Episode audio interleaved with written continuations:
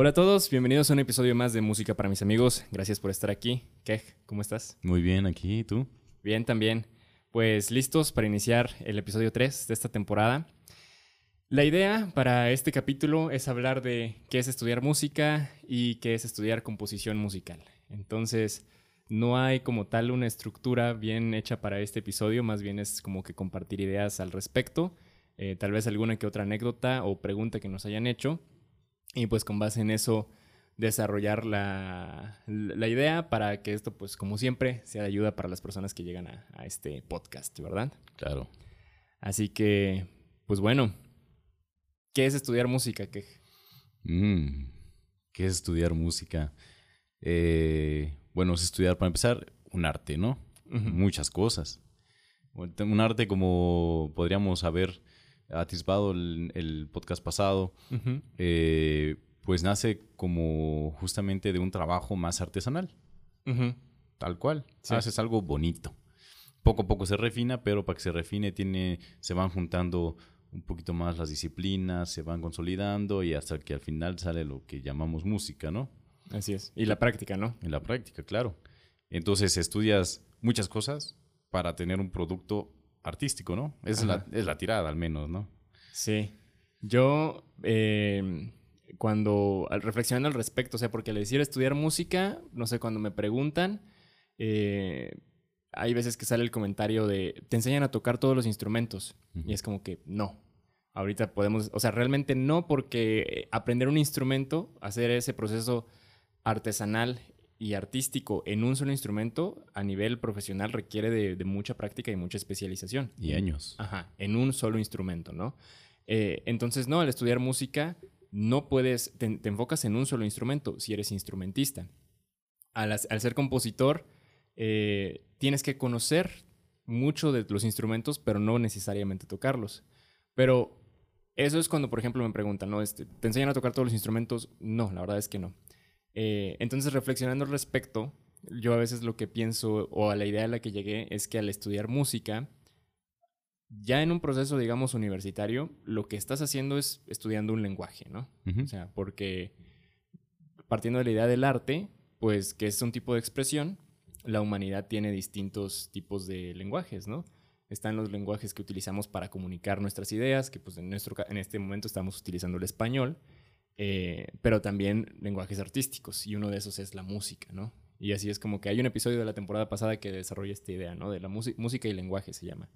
Eh, pero es complicado llegar y que alguien te preste, no sé, digamos, cinco minutos de su tiempo así de que, ah, estudias música, ah, ¿qué hace? No, ah, ok, siéntate, te voy a contar. La música es un lenguaje porque hay signos que se juntan y forman palabras y forman ideas y por lo tanto, al igual que el español, francés o inglés, la música también es un, es un lenguaje, ¿no? Pero sí, en respecto a estudiar música, es el proceso de hacer esas varias cosas, como tú dices, ya poniéndoles nombre, solfeo, entrenamiento auditivo, tu instrumento, teoría musical, historia del arte, que ayudan al proceso, eh, a mejorar el proceso artesanal de hacer música, ¿no? Dependiendo cuál, que sea lo que hagas, si eres instrumentista o, o no. Claro, claro. y, y, bueno, sí, es muy muy importante reconocer esa parte, ¿no? De que no solo es agarrar tu instrumento ocho horas al día y echárselo, ¿no? O sentarte a componer todo el tiempo, pues porque también lo podemos ver en otras artes como la escritura, ¿no? O sea, está muy chido que tengas ideas ahí en la cabeza que quieres plasmar, pero pues tienes que aprender a escribir. Y si no sabes poner este, los signos de puntuación correctamente, tienes mala ortografía, nadie va a querer leerte. Ajá. Entonces, un buen músico pues tiene que tener sus bases bien sólidas de solfeo, de teoría, de historia de la música, pues para ofrecer un buen producto.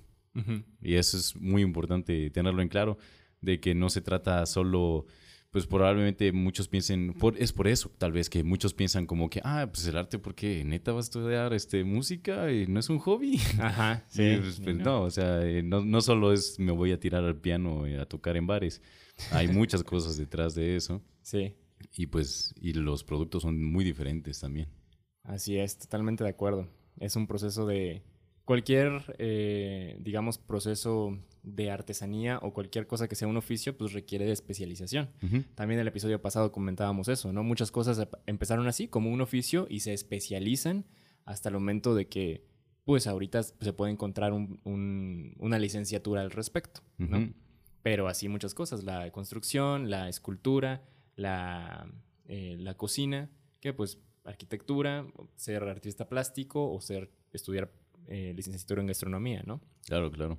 Todo eh, con el paso del tiempo y también un concepto que tú eh, mencionaste en, en, uno de los episodios, cuando se genera una academia en torno a, una, a un proceso artesanal, pues se va especializando, ¿no? Y como que haciendo estos pasos a seguir para sistematizar la, ese proceso artesanal.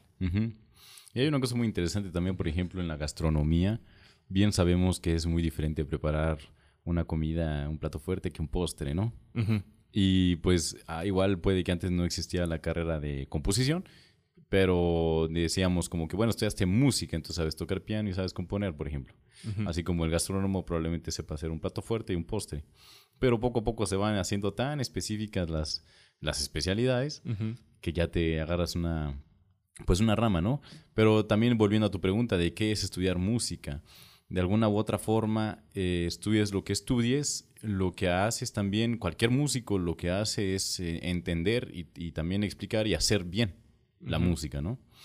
Entonces hay también, claro, mucha, eh, pues mucha posibilidad de moverse en otros ámbitos. Y eso es, esa es la ventaja, es la bondad de la música. Así como el gastrónomo va a hacer muchas cosas, el músico ya sin especialización, digamos, sin, que sea instrumentista, que sea compositor, que sea educador, que sea etnomusicólogo, pero el músico tiene la capacidad, o al menos esperamos eso de él, que tenga la capacidad de hacer música. ¿Qué quiere decir esto? De, pues también de vez en cuando echarse un palomazo, echarse un cantito, eh, o explicar un poquito la música. Digamos, ese es, aparte de tu especialidad, pues el chiste es abarcar en el ámbito musical la mayor gama posible. Sí, o sea, ser. Esta, podríamos relacionar la idea de ser un profesional competente, ¿no? Es decir, que estás especializado en algo, pero puedes compartir mucho de lo que has aprendido en tu proceso, ¿no? Entonces, tener este aspecto espontáneo de que de repente, ah, sí, tal canción y no sé, acompañarla con unos acordes o una melodía en el piano. Eh, y también el hacer algo más específico, ¿no? Claro. Pues muy bien. Entonces, pues el proceso de estudiar música, digamos, nosotros estamos hablando desde la universidad, ¿no? Que es nuestra, bueno, desde, desde la academia, procesos de propedéutico y técnico y, licenciatura. Pues desde esta perspectiva que ya es enfocada en la música académica. Claro, claro. Y, todas estas cosas que van en torno a, a, ella, ¿no? Em, bueno, y yo creo que también hay que hacer mención, o sea, nosotros estamos estudiando lo que le llamaríamos, eh, bueno, o se le conoce como música clásica, que nosotros llamamos música académica. Sí. Pero también hay una gran distinción con el jazz, por ejemplo. Sí. En, la, en, mi escuela no estamos aprendiendo jazz. Sí. Y los que están en la escuela de jazz probablemente no están aprendiendo lo que yo estoy aprendiendo, ¿no? Sí. Entonces también ahí hay ciertas diferencias. ¿Tú cómo lo explicas cuando te preguntan, eh, dices, ah, estudio música clásica? música académica. Utilizo más la palabra académica. Me gusta más la palabra académica. ¿Por qué? Porque, eh, digamos, independientemente de que muchos compositores de los que estudiamos no hayan estudiado, no hayan salido de una academia, pero pues no, digamos, la palabra académica no quiere decir necesariamente que hayan salido de la academia, sino que es de la academia o relativa, relativo a ella. Entonces, pues estudiamos música de Liszt en la academia, por lo tanto la música de Liszt es académica. Sí aunque no hayan salido ellos de academias, ¿no? Pues yo utilizo la palabra academia, porque estamos tal cual en la academia. Entonces, clásica, ¿por qué? Porque pues, siempre esta confusión de que, pues, de qué periodo del clasicismo, qué onda. Porque también hay gente que estudia música antigua, música barroca. Sí. Te digo, yo estudio música clásica. ¿Qué tal que algún día hay una licenciatura en música clásica, en música romántica, y no hablamos de Armando Manzanero, estamos hablando de Chopin, de Liszt? Sí. ¿Qué tal? ¿Qué tal? ¿No? Sí. Entonces yo por eso utilizo la palabra académica, ¿no? Porque queden claro que es de la academia de música de, eh, la Academia de la Música. En este caso, no hay que olvidar que es occidental. Ah, también. No podemos olvidar también que no estudian lo mismo los que están en India, en China. Sí. Son, es música también muy diferente y nosotros estamos influenciados por esta música europea. Así es. Em, exactamente, o sea, el término música clásica se queda corto porque es específico para un periodo de la historia del, de la música. Como bien mencionas, música antigua, música romántica. Eh, entonces, música académica como que tiende a ser este, lo más, este, más envolvente, digamos, ¿no? Em, lo que mencionas respecto a cómo debe ser el, el, estudio de la música en, en países eh, asiáticos, a diferencia del, de la música que nosotros eh, estudiamos, que es de, pues viene de Europa, digamos. Em, te lanzo la pregunta. Es, es, un tema que se ha tratado también en, en, este espacio del podcast. Entonces, ¿la música es un lenguaje universal? Eh, pues yo diría que sí. ¿Por qué? independientemente de que conozca o no conozca la música eh, china, india, o que ellos conozcan o no la música europea, de que se siente, se siente. Y se puede entender. Yo creo que a veces pasa lo mismo que con música académica y música clásica. Em, es, yo antes pensaba que la música clásica es la que se estudia en el conservatorio. Pues yo, llevé ese proceso de que, ah, no, espérate, la música clásica es un periodo. La música académica envuelve más de manera general todo lo que hay en la música occidental. Eh, creo que lo mismo a veces puede suceder con eh, la música y el lenguaje universal. porque ningún lenguaje es universal como tal, que también. No sé si estos sean como sesgos del lenguaje, pero cuando hablamos de algo universal, nos referimos a que es eh, a nivel global, ¿verdad? Em, pues porque no conocemos todo el universo, pero le decimos que es universal, ¿no? Y ningún lenguaje como tal es universal, porque existen distintos tipos de lenguaje. Claro. Eh, si no, todos hablaríamos lo mismo, o, o no hablar lo mismo, pero entenderíamos lo mismo.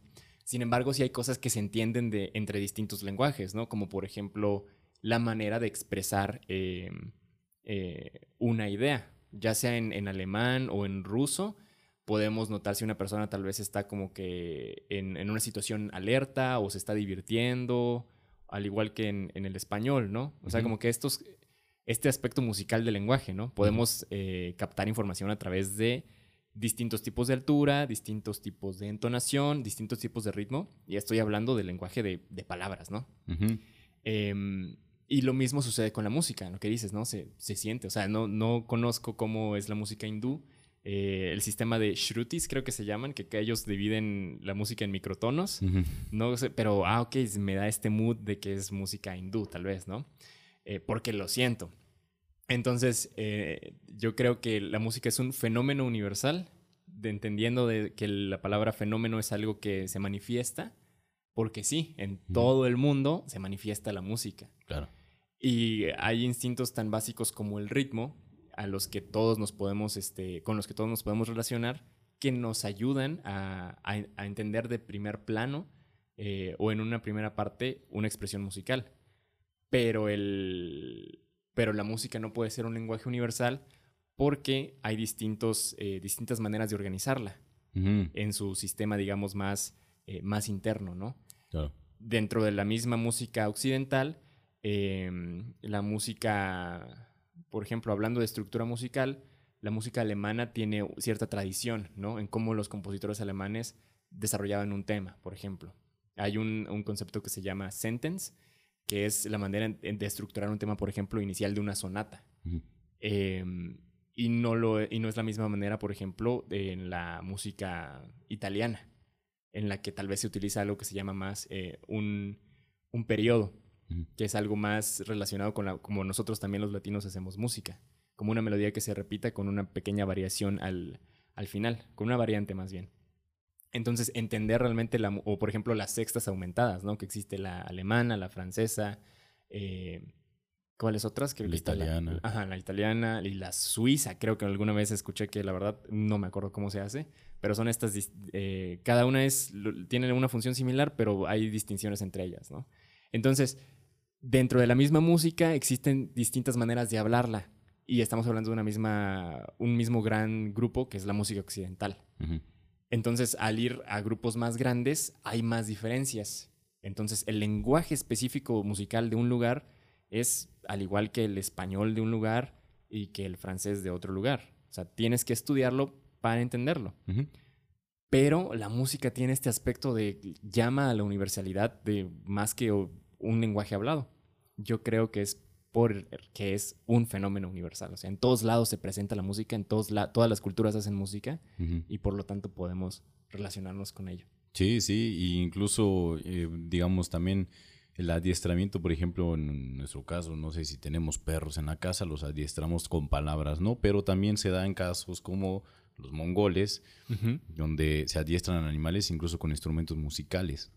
Ah, van a pastorear ovejas con instrumentos musicales y las ovejas están condicionadas para obedecer a, esa, a ese lenguaje, ¿no?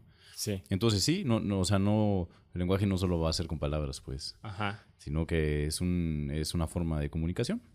Así es. Que hasta los animales le entran. Ajá. Entonces, definitivamente la música es un lenguaje, eh, pero siempre, o sea, invita a la reflexión esa distinción entre lenguaje universal y fenómeno universal. Pero definitivamente la música es un lenguaje que también transmite información. Claro. ¿Verdad? Ok, pues bueno, nos fuimos un poco por una tangente de, lo que es estudiar música. Luego tal vez digan, no, pues ni los músicos saben qué es estudiar música, no se ponen de acuerdo. No, no ese es el caso. Pero me comentabas, fuera de cámara, que recopilaste algunas preguntas respecto a, la labor del músico y del compositor. Claro, claro. Entonces, pues igual podemos darles... Eh, pues una checada ahorita. No sé si quieres compartirlas. No, bueno, ya mencioné una y la repito porque creo que es la más importante. O sea, todo el mundo se le pregunta, oye, ¿por qué no estudias otra cosa? ¿Que no ves la música como un hobby? Me acuerdo muy bien un, cuate, un cuate muy cercano, que incluso antes de hacerme la pregunta hasta puso una cara medio extraña así de, mm, oye, ¿en serio?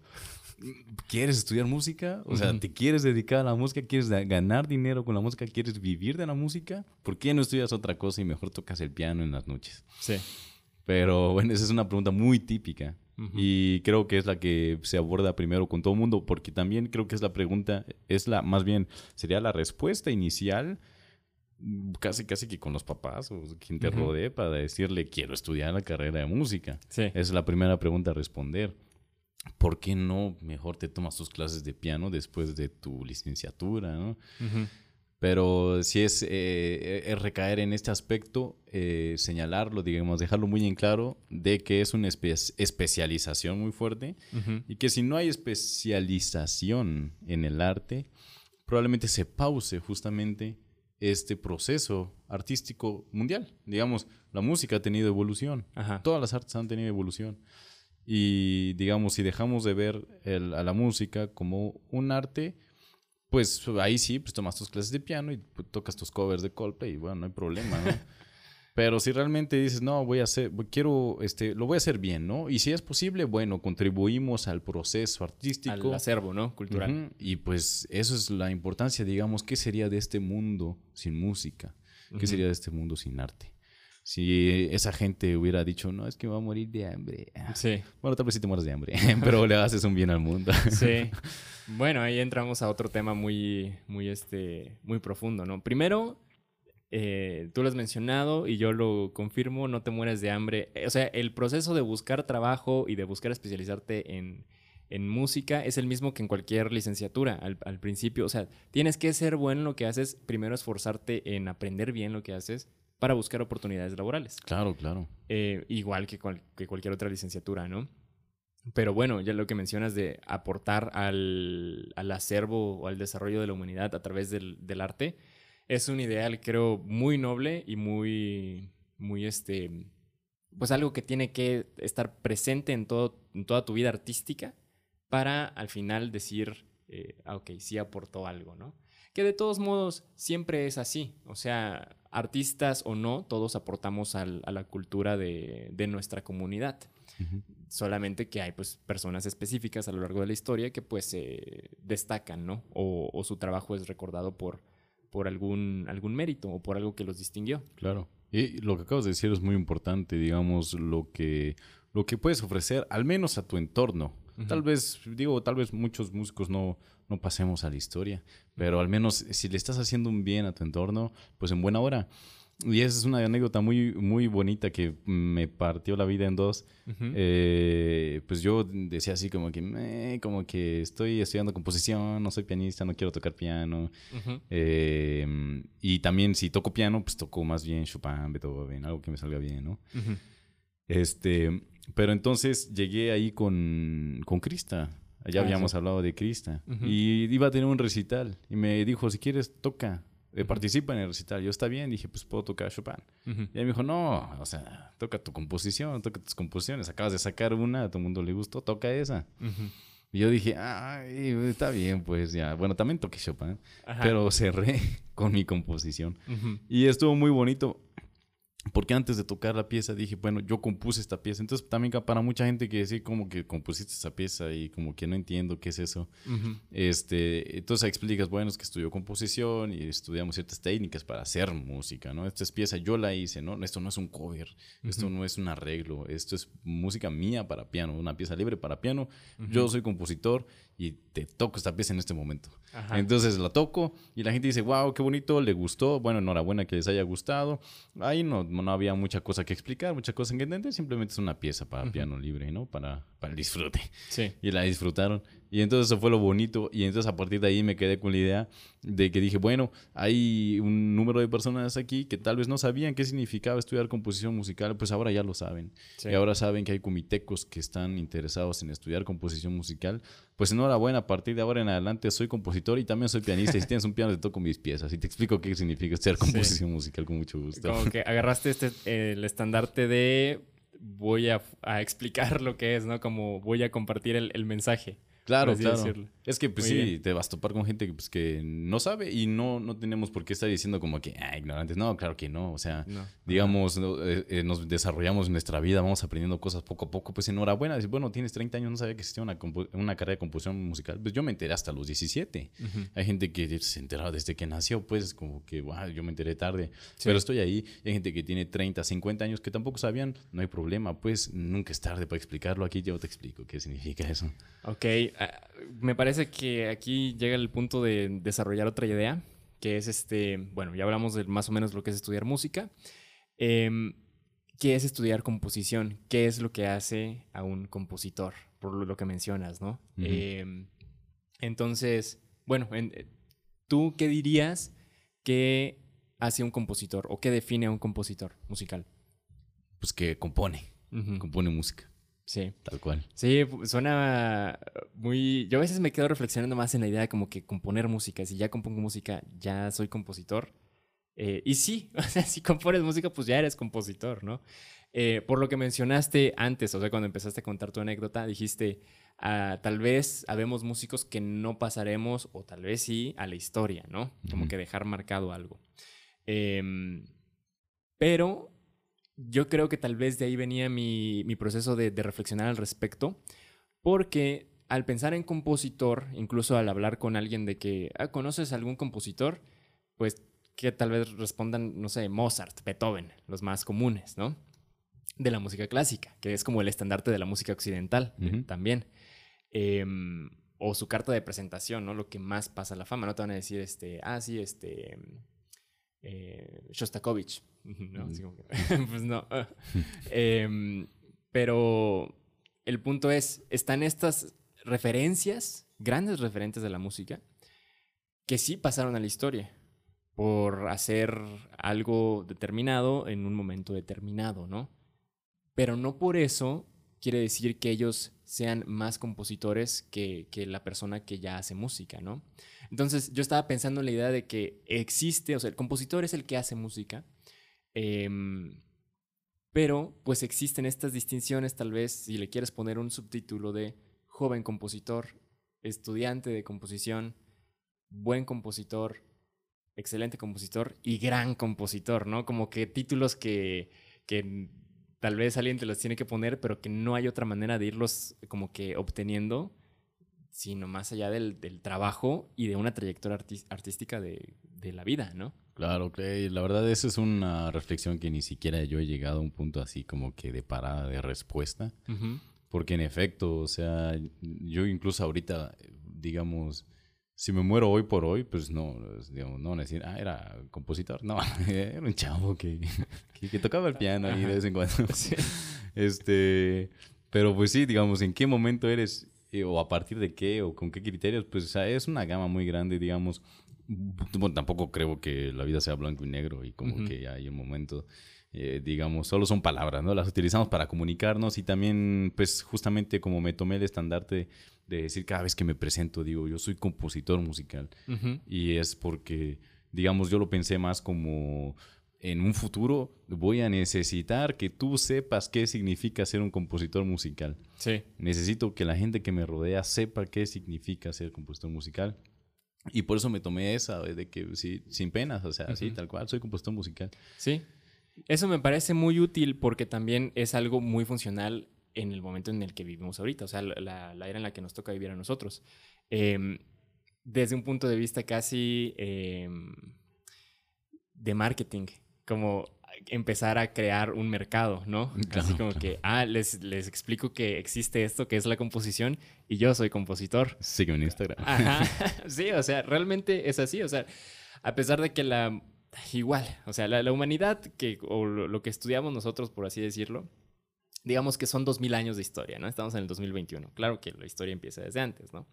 Eh, pero bueno, en ese periodo, la música que estudiamos empieza más o menos desde el 1400, ya con música medieval, ¿no?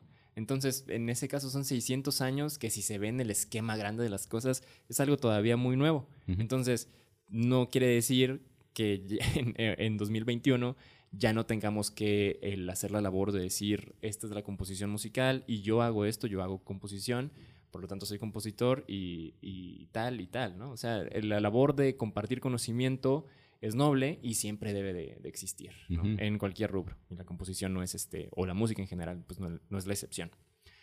Em, respecto a qué es ser compositor, estuve investigando un poco porque puede haber este, o no sé, a fin de cuentas son palabras, palabras más, palabras menos. la diferencia entre digamos, no sé, no sé si te ha pasado, llegan y te dicen, ah, eres compositor, escribes letras, entonces. Mm, mucho, pasa mucho. ¿Escribes letras? He escrito nada más un par de veces. Pero sí es algo que puedes hacer, ¿es lo único que haces? No. No, ¿verdad? Em, la diferencia entre un compositor y un cantautor, que un cantautor es menos compositor que un compositor de música académica, Realmente no. O sea, la, música al ser, a partir desde la idea del lenguaje, de fenómeno universal, eh, es libre y em, cuando conecta con personas agarra un valor y un poder tremendo, ¿no? Entonces, un cantautor no sería más o menos artista que un compositor. Entonces, estaba investigando y encontré, veía unos videos en YouTube de que hablaban de qué es lo que hace un compositor, ¿no? Y ya como que lo eh, hacían una taxonomía, lo describían de manera más específica como, para decir, ah, este es un compositor eh, así con, los pelos largos y canados como Beethoven, ¿no? De ese estilo, ¿no? Em, y ya, pues es la persona que estructura la música, que compone música, pero ese proceso de componer música es estructurar música en una partitura. Y dije, eso se me hace muy práctico, o sea, se me hace una manera práctica de explicar qué es lo que hace un compositor, ¿no? Es hacer recetas musicales. El compositor es el chef, el chef de autor de la música, digamos, ¿no? Mm, sí.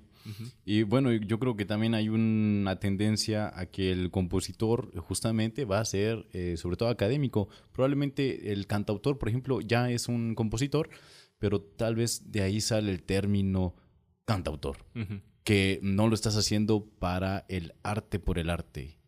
y, el productor, por ejemplo, el productor también. pues también está haciendo música. No le llamamos compositor porque probablemente el productor no está haciendo arte por el arte. Y sin embargo, hay o sea, productores que tienen nociones compositivas impresionantes. O sea, los grandes compositores, digo, productores, son excelentes compositores actuales. Tal vez no de que escribir para orquesta sinfónica completa, pero sí tienen estas nociones de cómo estructurar música. Sí, sí, y la entienden muy bien. Y entonces sí, todos son compositores, pero les vamos a llamar diferente, a uno productor, a otro cantautor. Entonces yo creo que el compositor, eh, digamos en términos de lenguaje, se le connota más al que hace música, pero para, por arte, ¿no? Pero claro que podríamos decir, no, pues es que Bach no hacía arte por arte, ah, Bach lo hacía para la iglesia, o Mozart lo hacía para ganar dinero. este, sí, pero pues ahí también entra la historia. y los consolidaron como compositores, artistas. Sí. Sí, el contexto que es otro aspecto muy importante. Eh, por ejemplo, ligándolo a nuestro contexto actual y a los productores. Eh, yo no sé mucho de, digamos, productores eh, de renombre, pero el productor, digamos, es un... es esta persona creativa que está detrás de una figura artística, digamos, comercial. Sí, por ejemplo, pensemos en Tiny. Tiny es. Tiny el que le hace las rolas de repente a Bad Bunny, por ejemplo. Ah, ok. Ajá. Por ejemplo, a él no lo conozco, pero Bad Bunny es este artista que es, a la vez un producto, ¿no? ¿no? No de mala manera, sino es un producto porque vende, ¿no? Su arte, su arte vende. Y consume. Exacto. Ajá. Y este detrás hay una persona creativa que apoya el trabajo que hace Bad Bunny, ¿no? O que tal vez ayuda a la creación. Es el productor. No sabía que se llamaba Tiny. Bueno, bueno, Tiny, nada más por mencionar alguno, digamos, de tanto ir al bar ya escuchamos el Tiny, Tiny. Entonces ya vamos ubicando quién es Tiny, ¿no? Ah, ok, es, este, lo dice como al inicio de la canción, ¿o Sí, sí, ah, es, su sello. Pues, digamos, eh, no, yo tampoco estoy muy familiarizado, pero lo escucho, investigué y ya sé, ya sé quién es Tiny. Entonces sí, por ejemplo, Tiny hace música. Tiny compone música. Sí. Eh, con, una, con una computadora. Y se le envía, en este caso, por ejemplo, a Bad Bunny. Y Bad Bunny, pues él sí escribe letras. Digamos, no, tal vez no está haciendo la música, o tal vez sí. Tal vez incluso su letra ya está cantada, ya tiene una melodía, ya tiene frases. Probablemente no lo está pensando como melodía, frase, semifrase, y es no. Pero lo está haciendo. Y se la regresa a Tiny, listo, Tiny acaba la rola y es un producto musical, pues es el productor. Ese producto musical se utiliza para vender, no para hacer arte. Exactamente. Que no por eso deja de ser arte también, o sea, un tipo de expresión artística. Eh, sí, y sí, o sea, sí lo es. Eh, entonces, no lo vamos a catalogar, pero eh, de que hacen música, son músicos, sí, está, cantando, está produciendo, está componiendo, ¿no? El caso que yo conozco de un excelente productor y también compositor, no sé si lo conozcas, se llama Mark Ronson. No lo ubico yo tampoco lo ubicaba. Es, el tipo es como un, fantasma en el, sentido de que no es eh, un producto eh, musical. Eh, pero su producto artístico, su, digamos su propiedad intelectual, está presente en Miley Cyrus, Dua Lipa, mm. hace soundtracks de películas. ¿Ubicas el Shallow, la canción que hizo Bradley Cooper con Lady Gaga? Sí. Que es el, como el, el single de la película eh, A Star is Born, ¿no? Y que fue un boom y que la canción está buenísima y así, ¿no? Sí, sí. Él compuso, la, él compuso Shallow. Ya lo estoy ubicando, ya, ya sé de quién habla, sí, sí. el, digo, para describirlo así físicamente, así como que un tipo muy chill, así como que con su pompadour hacia atrás y una persona de LA, así, ¿no? Como que, oh, yeah, muy, muy tranquilo, ¿no? justamente lo ubiqué porque a él se le da la fama de hacer eh, singles o ah. los, hits más grandes de, de esta época. Por mencionar uno que fue, pegó así tremendísimo. Uptown Funk. Él, hizo Uptown Funk con Bruno Mars. Órale, órale. Y ahorita se me viene a la mente esa canción de Katy Perry, Roar o Roar. No sé si sea de él, puede que sí, lo podemos googlear, pero ajá, o por qué se te viene a la mente. Porque cuando me hablaron de él, creo que dieron esos ejemplos específicos. Pero sí, ya lo estoy ubicando y en efecto, él es, eh, pues, pues él hizo el producto, pues. De él viene toda esa, toda esa magia, digamos. Sí, Mm, no lo encuentro, pero bueno, no, perdamos tiempo, digamos, en saber. Lo que sí podemos decir sin ninguna duda es que es un excelente productor. O sea, tiene su trabajo particular, tiene su propia música eh, y hace este trabajo colaborativo con, con, grandes artistas, ¿no? Sí, así es. Y eh, les hace cosas que los van a llevar a la fama. Sí, y tiene una gama de, de, de estilos impresionante. O sea, la manera en que suena Uptown Funk este, él, por ejemplo, si las personas que están escuchando este podcast han visto el video de Uptown Funk, empieza con un un grito, ¿no? Y, ya luego empieza la línea del bueno, la persona que hace el es él. este, porque sale en el video, es como, como antes los directores de cine que a veces hacían un cameo en las películas. Así él en los videos musicales cuando hacen estos singles, así que pegan hit, Em, sale en los videos, ¿no? Mm. De Dua Lipa, por ejemplo, él hizo Silk City, la canción no la conozco muy bien. Eh, con Miley Cyrus son las canciones que conozco de él, ¿no? Este, hizo mm, Heart, no sé qué. Nothing Breaks Like a Heart, esa canción. Este, y todas tienen esa característica de que se te pegan inmediatamente, tienen una buena línea de bajo, un verdadero hit, ¿no? Sí. Eh, De, eso estaba hablando hace unos días. Eh, eh, eh, este, este, este, este personaje Ujú. sabe muy bien cómo pegar al gusto musical. Y uno de los criterios, por ejemplo, de los que estaban hablando, es que, por ejemplo, en menos, en 40 segundos tenía que ver lo siguiente, que era la introducción, tu progresión armónica, tu letra, tu precoro, segundo 40, ujú, en el- en el- a los 40 segundos inicia el coro, porque si no la gente se aburre. Sí. Pero estas cosas, él lo sabe, Sí. él lo sabe hacer. Esto está muy interesante porque ya estamos hablando de forma En la música actual, en la música contemporánea. En los hits, y los hits estamos hablando que si antes eran de cuatro minutos, ahora de tres, puede que ahora sean de dos y medio. Los gustos van cambiando y él conoce eso y él sabe incluso tal vez cómo manipular el gusto. Y con ese hit que él va a hacer, pega la luz. Por ejemplo, Bruno Mars. Y, y con esa te enganchas a Bruno Mars. Después conoces rolas de Bruno Mars que ya duran más, que duran cuatro minutos y medio. O canciones un poquito más suaves, que tal vez no saquen en la radio. En la radio van a sacar ese hit que hizo este personaje. Y que, y que esa es la canción que va a enganchar a- al- al público con el artista, ¿no? Y bueno, y eso pues es un trabajo tal cual y se le contrata para eso. Exactamente. Un, un gran trabajo artístico realmente. Eh, la figura de Mark Ronson, cuando llegué a él, así como de que "Ah, este tipo está detrás de toda esta música, dije, wow. Eh, lo último que vi de él eh, con una entrevista que tenía con Jimmy Fallon es que lanzó un, un episodio de un podcast, no recuerdo el nombre del episodio del podcast, pero entrevistando a Paul McCartney. Mm. Y ya tenían como que este diálogo con Paul McCartney de, pues, de hacer música, ¿no? Seguramente una plática muy interesante. Seguro. Eh, y pues sí, eso hablando de una figura del, del productor, otro tipo de compositor, de- pero, contemporáneo, ¿no?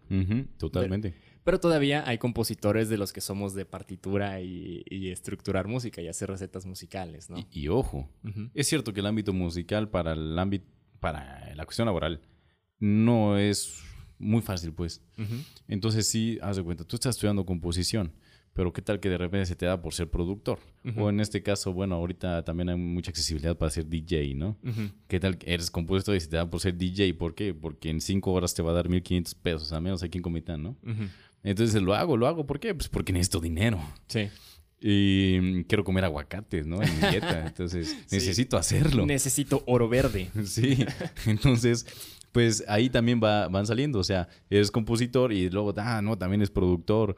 Eh, digamos, son cosas que, que uno también tiene, afortunadamente, de haber estudiado música, que se entiende la música, se vuelve esa versatilidad para moverse en ciertos ámbitos. Ajá, que luego hay figuras dentro de la música que se crean a partir de una necesidad. Por ejemplo, lo que mencionas ahorita, ¿no? Es, tal vez el caso más actual sería el de, ah, ok, estudió composición una persona, pero también hace producción. Y lo que pasa a veces, creo, de manera vista desde fuera, es que luego hay quienes quieren estudiar directamente producción musical, ¿no? Y ya se creó una oferta a esa demanda. Sí. Y, por ejemplo, hay universidades particulares que te venden el curso de producción, ¿no? Sí. Pero ¿cómo llegó la producción a existir? Yo podría hacer el símil con la figura del eh, director de orquesta en la música académica. Al inicio, el director de orquesta eh, pues era una persona que cumplía, suplía una necesidad, la necesidad de eh, sincronizar a, los mus- a distintos músicos que tocaban de manera simultánea, ¿no? Y primero las orquestas eran de cámara, eran orquestas más pequeñas y fueron creciendo hasta tener varias secciones y por lo tanto era necesario que una persona llevara la batuta para dirigir y ma- mantener a la música en el tiempo, ¿no? Y a todos los músicos. Em, pero primero los compositores dirigían su música. Más o menos, no conozco bien, digamos, como que ni tampoco he estudiado la historia de todos los directores de orquesta como para saber, pero sí tengo ubicado que, por ejemplo, eh, no sé, ¿te viene algún nombre del siglo pasado de un gran director de orquesta? ¿Alguno? Claro, híjoles, a ver. Sí, el, este... Ay, Ajá, a ver, ver, se, enfría la cabeza. te agarré desprevenido. Sí, Algo, Be- cualquiera. Bernstein. Bernstein, ajá. Ajá. O actual, un director de orquesta. Dudamel, Gustavo Dudamel. Dudamel. Ah, ok, ¿verdad? Em, más o menos, hablando de Bernstein, por ejemplo, eh, estamos hablando de los 40, 50, ¿verdad? 1940, 1950. Otro muy, como digamos, eh, contemporáneo de Bernstein era Karajan. Karajan. Eh, ¿Qué pasa? O sea, ellos tuvieron este trabajo de marketing detrás de su figura, o sea, de realmente producir su figura musical para ser estos grandes directores de orquesta. Porque llegó el momento en que pues sí, el, director, el, compositor siempre pudo dirigir su música, pero en algún punto llega esta figura de el director de orquesta como rockstar, ¿no? A tal grado de sí, grandes eh, directores actuales eh, latinos, Gustavo Dudamel, Alondra de la Parra, em, ¿quién más? Pues del siglo pasado, Bernstein, Karajan. Ahorita no se me vienen nombres de otros, otros directores. Bueno, el actual muy conocido, el de Bellas Artes, eh, Prieto. Se ah, apellida Prieto. No lo conozco, pero otro caso, ¿no? Y que se ha convertido en un, en un lugar dentro de la música académica muy bien, o sea, un trabajo muy bien pagado. El director orquestal. Exactamente, sí. Em, entonces, ¿pero por qué nació? Por una, una necesidad que se estaba supliendo de cierta manera, pero que alguien encuentra una oportunidad de eh, hacer un producto en torno a eso. Es decir, por ejemplo, Karajan era. Las grabaciones que existen de, de Karajan, algunas son literal muy producidas. O sea, de que verías un, un, video de alguna sinfonía de... Por ejemplo, creo que tiene una grabación de la Sinfonía 9 de Borjak, la Sinfonía del Nuevo Mundo, en la que todo el video está completamente pensado para que suene el tan tan tan tan tan tan tan tan tan tan tan O sea, esa es la sinfonía, lo que recordamos de la 9 de, de Borjak, ¿no? Pero dices tú, si ves a la orquesta en vivos tocando eso, lo escuchas. Pero en el caso de Karajan es como que vamos a hacer un video en el que eso se acentúe. O sea, ya como teniendo los inicios de, por ejemplo, un video ahorita de reggaetón que va a ir acorde a lo que la música y la letra hablan, ¿no? O sea, como que combinar lo visual con lo, este, con lo musical que crean un producto más, más poderoso. Entonces, eh, esto como reflexión de cuando encuentras una necesidad o cuando ves una necesidad que necesita suplirse, se puede crear un producto en torno a eso. Sí. Lo mismo el, pues el, productor, ¿no? Está haciendo... está haciendo ese papel de, música. En general, yo creo que todos los artistas se mueven así, de que digamos, ¿dónde hay baches? ¿Dónde hay baches? Yo los voy a llenar. Y con eso ya hay algo nuevo, oh, qué novedad, o hay algo aquí que se puede hacer, se hace. Y si no prospera, pues se cambia de rumbo. Y si sí prospera, pues se hunde y se hunde y se hace más fuerte, ¿no? Sí, es definitivamente muy interesante. Nuevamente, eh, como que un proceso continuo. Es de. Es algo que se va presentando en tu trayectoria artística, ¿no? Estar al pendiente de eso. Creo que a veces también es importante voltear a ver eh, biografías de personas a lo largo de la historia para como que encontrar esos puntos, ¿no? De que en qué momento fue eso que hicieron, ese producto o esa idea, ¿no? Le llamemos producto, esa idea que pegó, ¿no? Sí. Karajan también estaba ligado mucho a, cuestiones este, políticas. O sea, que él era muy meticuloso en plan de que él era el director no solo de orquesta, sino el director audiovisual de sus, de sus producciones. Decía, en tal momento de, del score, de la partitura, de aquí a aquí, me enfocas específicamente a mí, ¿no? Aquí, en este tema, necesito el brass section que se enfoque de abajo hacia arriba para que se vean imponentes, ¿no? Mm. Era muy meticuloso en esas cosas, ¿no? Y entonces eh, no es casualidad, ¿no? Al igual que si comparamos ahorita con alguna algún hit, la manera en la que suenan, justo lo que decías, ¿no? Del segundo 40, no es casualidad. Hay un proceso de estudio detrás, o al menos una intención detrás de lo vamos a hacer así para que funcione de tal manera.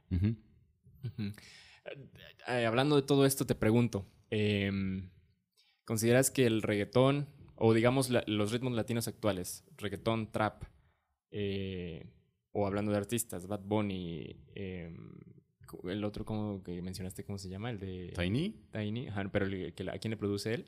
Ah, bueno, Bad Bunny, hay otros, o sea, Tiny también Ah, bueno, estoy recordando a J Balvin, o, es que ah, no, conozco mucho de esa música.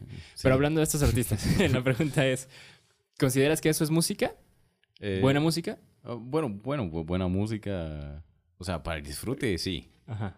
Sí, ajá. Sí lo es. Exactamente. Porque una fiesta ahorita no ponen reggaetón, la gente se te va. Entonces... Ha cambiado eso, ¿no? El reggaetón está pasando de moda. No, o sea, eh, no, no está pasando. Yo creo, bueno, o sea, ahorita ya se está mezclando con el trap. Este, pero lo que digo es de que la demanda es fuerte y cuando a tu público no le das lo que quiere, pues te abandonan. Entonces, que si es buena, pues en el sentido, un bar va a decir que sí, una fiesta va a decir que sí, y ahí es buena. Y como compositor, ¿tú qué dirías? Bueno, yo como, bueno, yo no iría a un concierto a escuchar reggaetón, pues. Este, digamos, si voy a una fiesta, tampoco me voy a pasar ahí de que, ay, esta música, no, tampoco. O sea, si, y si voy a bailar, voy a bailar. Exactamente. digamos, voy a un bar para pasar un buen rato con mis amigos y si hay reggaetón, bueno, eso es lo que vamos a gozar, ¿no? Sí. Este, y pues ya, fuera de ahí, pues bueno, y voy a escuchar otras cosas, ¿no? Este, así que bueno, como compositor, hay cosas interesantes. De repente me he tomado el tiempo de analizar algunas rolas de reggaetón y de repente dices, ah, eh, como que esto está, esto está interesante. Sí. Pero pues bueno, es una rola de tres minutos que lo interesante se repite durante tres minutos y ahí acaba. Entonces es interesante para que lo veas y incluso si, si, lo quieres explicar a alguien para tener tema de conversación, pues lo haces. Sí. Y si no, pues bueno, ahí queda, ¿no? Se disfruta y siguiente rola pasan de moda y se consumen y se tiran y se consumen y así. Y, llega algo más, ¿no? Llega algo más, siempre hay algo más. Yo creo que como compositores debemos estar abiertos a, a decir no si es buena o no es buena. Más bien, o sea, yo diría así de, de la música de Bad Bunny y de, todos estos artistas, ¿es buena? Sí, sí es buena música. Sí. Porque funciona. O sea, estás viendo los resultados, claro que es buena música. Pero como compositores creo que debemos estar abiertos a eso precisamente que dices, de que de repente he volteado a ver, a analizar. Y sí, en una fiesta van a poner reggaetón y van a poner esto porque, pues eso es lo que se espera, ¿no? Eh, una vez, eh, un docente de mi universidad, el maestro Luis García, con él, mm, la verdad, nunca me ha tocado tomar clase, pero con él fue mi curso propedéutico de, selección para entrar a la, al técnico. Eh, y se aventó una frase que se me quedó grabada. Dijo, la buena música es la que cumple su propósito. Entonces, el propósito de la música comercial es entretener. El propósito del reggaetón o de es que también siento que soy bien neófito en esto, como para llamarlo bien, la música electrónica o esto, pues es para crear un ambiente en un lugar determinado. Ese es su propósito. ¿Y lo cumplen? Claro que lo cumplen. O sea, el, simple ritmo del reggaetón inmediatamente empieza a generar este movimiento de tumbado de que... Y ya sabes que, a qué vas, ¿no? Que ya dan ganas.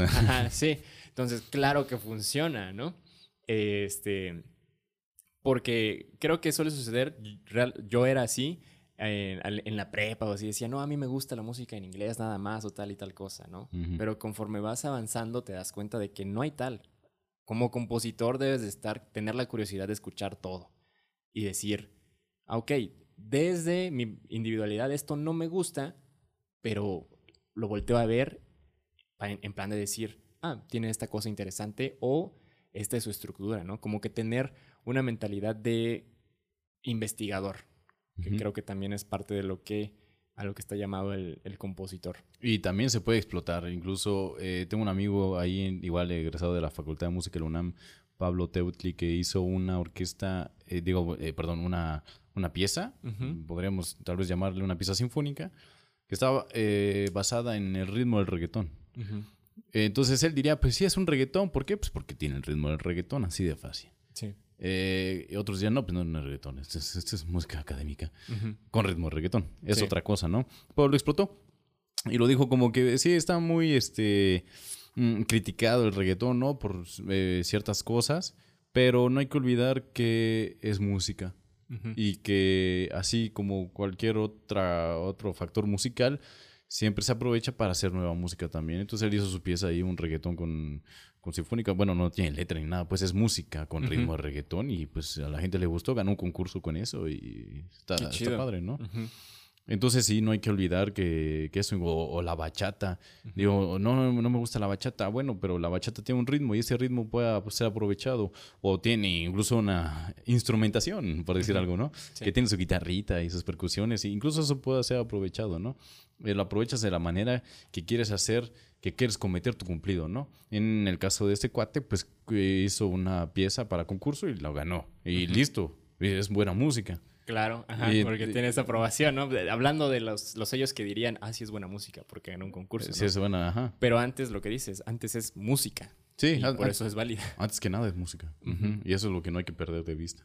Sí, y precisamente eso, pues eh, no pudo haber mejor ejemplo porque partiendo de esta idea de la exploración y de la curiosidad como compositores, pues esta persona, ¿cómo dices que se llama? Pablo Teutli. Pablo Teutli, pues tuvo esta visión de buscar este elemento, extrapolarlo al lenguaje con el que él está, que está estudiando, con el que está más familiarizado y crear algo en conjunto, ¿no? Eso es realmente, yo, el- otra de mis reflexiones al respecto es este, que la, el contexto genera empatía. Es, es el- como que el, el resultado del- de la idea, ¿no? ¿A qué me refiero? A, por ejemplo, como humanidad, de manera natural, a veces tendemos a rechazar aquello que no conocemos. ¿no? Sí. Eh, es algo muy común y ha pasado muchas veces a lo largo de la historia, ¿no? Es uno de los errores que, que cometemos como raza humana.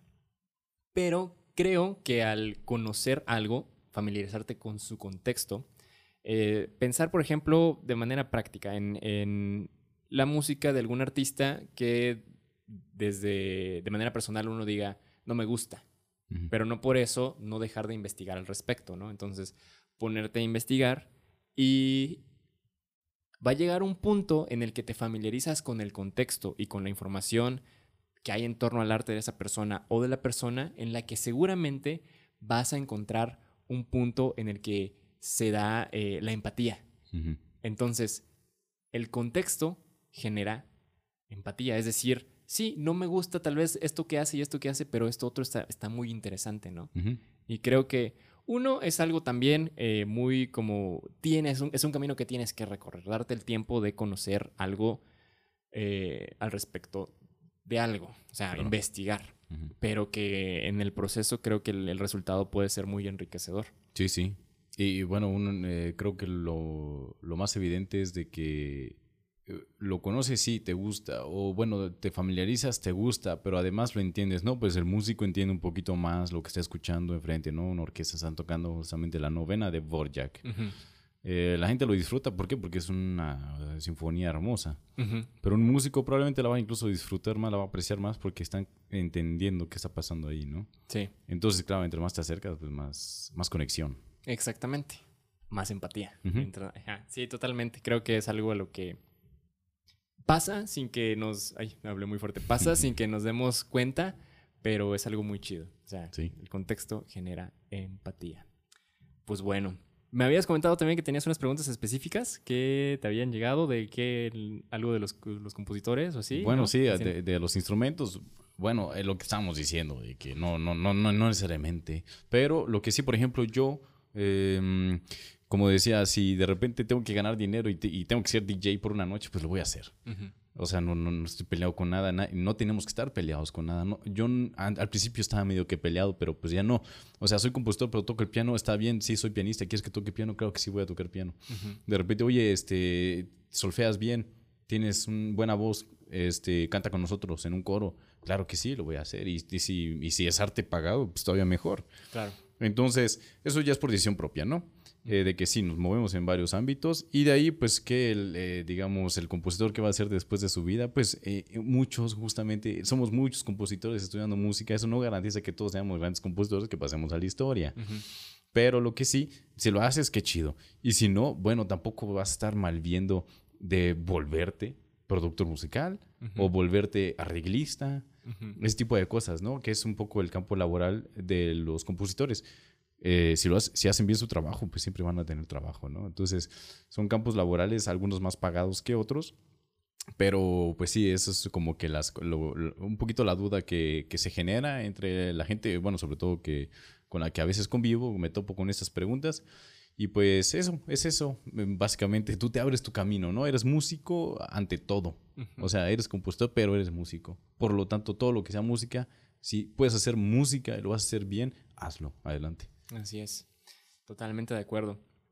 Y antes de ser músico, pues eres libre y al ser libre, independientemente de lo que estudies, te puedes dedicar a lo que quieras. Puedes ser futbolista, ¿no? Ajá, sí, totalmente. eres un ser humano. Entonces, pues realmente se, se, reduce a eso, ¿no? O sea, como que, ¿qué hace el compositor? ¿Qué hace el músico? Pues lo que quieran. o sea, si de la mañana haces ejercicio excelente y luego compones excelente y si luego haces una carnita asada, pues también, o sea. Ya hablando de manera específica, pues sí, el, el, músico es esta persona que se especializa en un instrumento, en el lenguaje musical, el compositor es la persona que organiza este lenguaje, pero bueno, el, el, arte en general y la música no es de excepción, pues es muy noble y puedes hacer lo que quieras, ¿no?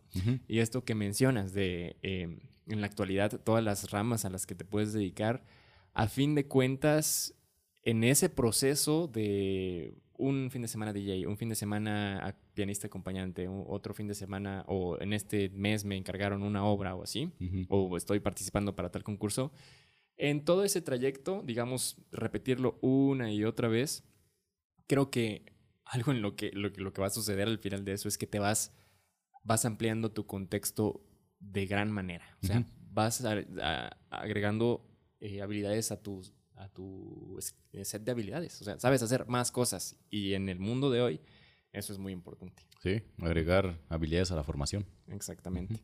Eh, nada más como para mencionarlo, una persona a la que, creo que ha entendido eso o definitivamente lo hace muy bien es el compositor Juan Pablo Contreras. Él es un, yo sí diría un gran compositor, me gusta su música, es muy bueno en lo que hace, pero también sabe de marketing, también sabe de finanzas, también sabe que él es el que tiene que promover primero su trabajo y está en redes sociales y sabe moverse entre, digamos, eh, cómo promover su trabajo entonces yo a veces volteo a ver la trayectoria del maestro Contreras y digo, él ha entendido que hoy día el compositor debe saberse de muchas cosas, no solamente de hacer su, música. Sí, él sabe y lo hace y lo hace bien. Totalmente. Saludos al maestro Juan Saludos Pablo Contreras. al maestro.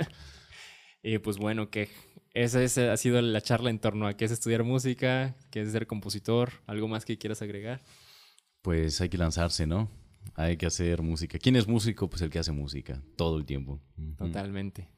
Así es. Y tener en cuenta que los otros títulos vendrán con la trayectoria y con el esfuerzo, el buen compositor, el, gran compositor. ¿no? no hay que este, quedarse pensando mucho en eso. Maurice Ravel decía que la conciencia del compositor debe ser aquella del buen artesano. Es decir, antes de pensar en el mensaje de tu arte, tu labor y esto se puede extrapolar a cualquier cosa, ¿no? Pero él hablaba de la composición, es ser excelente en lo que haces, en la técnica. Eh, y él decía, yo sé que nunca voy a alcanzar la perfección, pero mejorar cada vez más es el, es el ideal, ¿no? El camino. Entonces, exactamente, es un camino que eh, pues nunca nadie va a llegar al final, por así decirlo, de manera ya también un poco más filosófica, pero lo importante es recorrerlo, ¿no? Buscar siempre tener un poco más de conocimiento, mejorar en tal aspecto. Y ese sería, digamos, el, el ideal del músico o del compositor, ¿no? Así es, totalmente de acuerdo. Así es, pues bueno, se puso un poco filosófica esta cosa, este, este, este episodio del podcast, pero bueno. Pues vamos a ver qué otras reflexiones salen de aquí. Claro que sí. Pues a las personas que llegaron a este punto del podcast, muchas gracias por escucharnos. Si tienen alguna pregunta, pueden dejarla eh, allá abajo en la caja de comentarios si estás viendo esto en YouTube. Y pues sigan a Kej en sus redes sociales. Eh, apareces como Andrés Kej Limón. Andrés Kej Limón. Estás en Instagram, en Facebook. Y a mí, pues en YouTube, Instagram, Facebook, Luis Pano y este el podcast Música para mis amigos. Pues eso es todo. Muchas gracias. Hasta la próxima. Nos vemos.